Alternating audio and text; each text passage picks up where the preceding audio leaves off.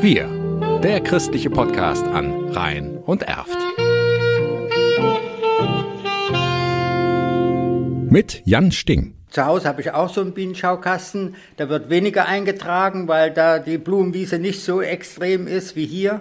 Und hier ist sie immer schön voll und die fühlen sich hier sehr wohl. Jürgen Wukasch ist Imker aus Leidenschaft. Einen großen Ertrag hat er mit seinen Bienen auf der Blömchenswies, dem Treffpunkt vor St. Sebastianus in Frechen-Königsdorf.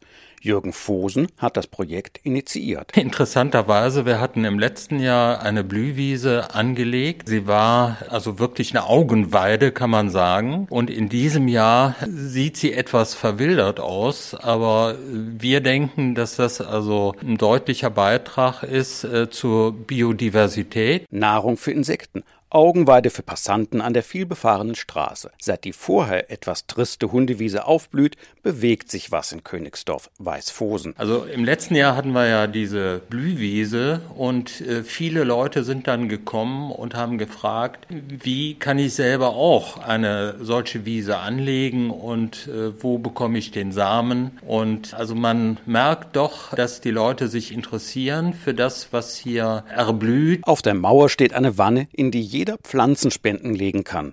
Gabriele Brückerath verrät, was dort alles landet. Es kommt das Unterschiedlichste, manches auch, was wir nicht wirklich benötigen können, weil es einfach zu gigantisch wird.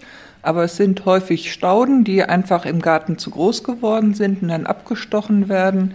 Oder es kommen irgendwelche Blumenzwiebeln, vor allen Dingen im Spätfrühjahr, wenn die verblüht sind und die Leute nicht wissen, wohin damit. Manchmal kommen auch Gießkannen. Für Christiane Wukasch ist der Treffpunkt auch deswegen schön, weil man mit anderen ins Gespräch kommt. Viele bedanken sich bei uns, auch die, die Kinder sind angetan und fragen, was ist das für eine Blume. Im Erzbistum Köln gab es für die Aktion der Gemeinde einen Sonderpreis in Sachen Nachhaltigkeit.